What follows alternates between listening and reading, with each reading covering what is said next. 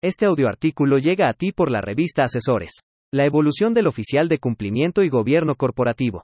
Cumplimiento normativo y cumplimiento preventivo. Por Rebeca Chacón de Pasco. En Panamá, desde 2000, la figura del oficial de cumplimiento se define con mayor claridad en el Acuerdo 10-2000 de la Superintendencia de Bancos de Panamá. El acuerdo determina un perfil recomendable en sus funciones y responsabilidades dentro de las entidades bancarias y financieras.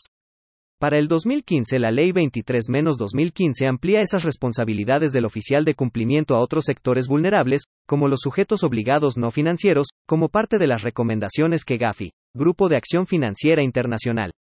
No obstante, a lo largo de 21 años el perfil normado poco ha evolucionado, más bien se fortalece la responsabilidad en gestiones de AML. Sin embargo, se incorpora una figura en el cuadrante de control interno de las entidades bancarias y financieras, el oficial de gobierno corporativo, quedando así integrado el cuadrante. Auditoría interna, riesgos, cumplimiento y gobierno corporativo. Desde entonces el oficial de gobierno corporativo asume el reto de coordinar las gestiones de cumplimiento normativo en toda entidad, con especial atención a órganos de alto nivel como juntas de accionistas, juntas directivas y comunicaciones a través de comités entre otros. Es esta disyuntiva la que es objeto de nuestra observación en este artículo. Existen teorías que se llevan a la práctica colocando este cuadrante de control bajo una misma sombrilla de liderazgo, lo que en definitiva no es lo más recomendable, lo que incluso contraviene la ley y el espíritu de ejercer un adecuado control interno, así como una prevención efectiva en materia del delito financiero precedente. Cada una de esas figuras ejercen funciones separadas e independientes, y se requiere mantener una adecuada coordinación e integración para efectos de tener un reporte consolidado del cumplimiento normativo, lo que incluye tanto las normas AML-FTADM como la gestión integral de riesgos. Todas son figuras de aseguramiento y por tanto el rol de auditoría es verificar el alcance y razonabilidad de esas funciones para evitar reprocesos, pero aclararemos en este documento el porqué de sus diferencias. La evolución del oficial de cumplimiento. En definitiva, los niveles de responsabilidad del oficial de cumplimiento aumentaron y esto ejerce una gran presión en el profesional que asume el reto de esta carrera, sus estudios superiores, constante de capacitación específica, así como el compromiso ético ante la alta dirección de su entidad, sin dejar de lado la supervisión del regulador, no solo local sino internacional. Las tipologías del lavado de dinero, como el financiamiento del terrorismo, los casos de corrupción, son cada vez más complejos en sus procesos de estratificación y por supuesto la transformación digital, el avance de la tecnología que cada vez hacen más uso del ciberespacio, en donde se desarrollan más negocios. Una materia tan cambiante como esta, en la que los conocimientos acreditados para el acceso a la profesión son cada vez más exigentes, e incluso duales con el oficial de gobierno corporativo, que ejerce el desarrollo y control del cumplimiento normativo. Aquí algunas de sus similitudes.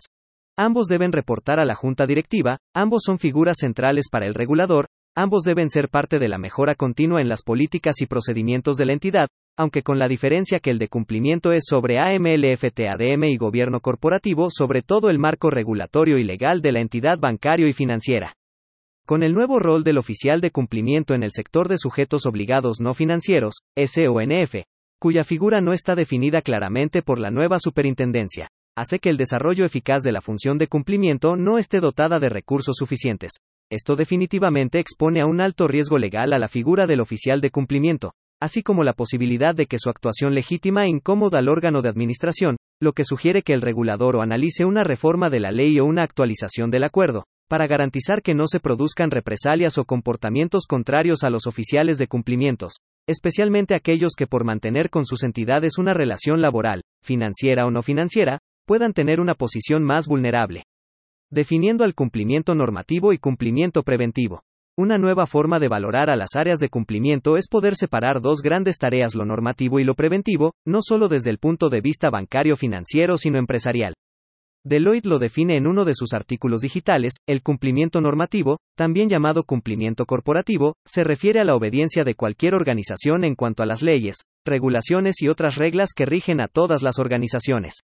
Las regulaciones rigen cómo las organizaciones administran sus negocios y empleados y cómo interactúan con los clientes, entre muchas otras áreas.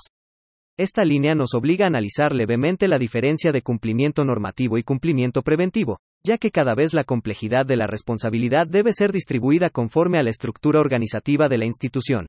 Incluso en Europa, es una práctica ya establecida por la World Compliance Association de España, WCA. Cumplimiento normativo es un conjunto de procedimientos y buenas prácticas aceptadas por las organizaciones para identificar y clasificar los riesgos operativos y legales a los que se enfrenta en materia AMLFT.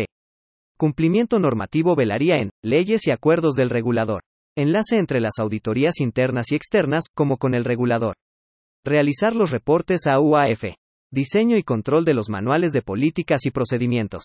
Sistema de monitoreo del marco normativo general en materia legal, como enlace con el regulador. Mitigar y controlar los riesgos de incumplimiento legal en general. Capacitaciones del marco legal. Coordinación estratégica. Cumplimiento preventivo tiene un enfoque específico en procesos de monitoreo, matrices de riesgo de AMLFT-ADM, identificación y clasificación del riesgo cliente, perfil transaccional, calle C, matriz de riesgos cliente, sistema de monitoreo del cliente y servicios que puedan presentarse para el AMLFT, corrupción. Alertas y señales sospechosas, investigación y análisis de los reportes de las operaciones sospechosas ROS o RAS.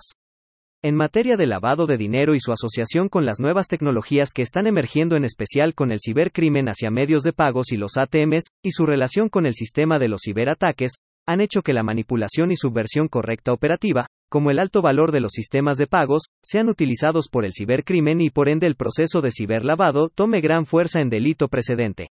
Esto ha generado nuevas tipologías que se han estado analizando en los últimos tiempos y que requieren de atención inmediata de los responsables de cumplimiento. Informe de GAFIC junio 2021.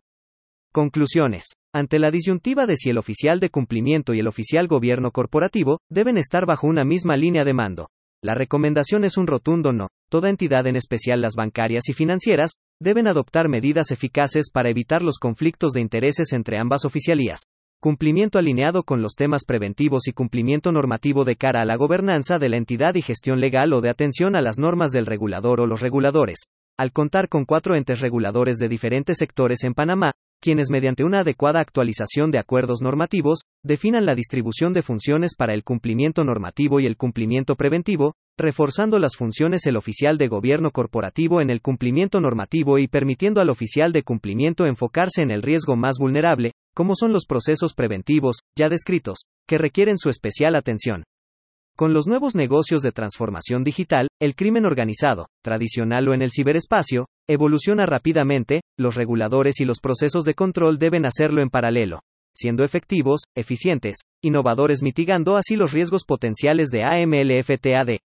Finalizo con una gran frase que los grandes emperadores del pasado utilizaron, divide y vencerás, como analogía de esta evolución de separación de las dos figuras tan relevantes en el cuadrante de control interno.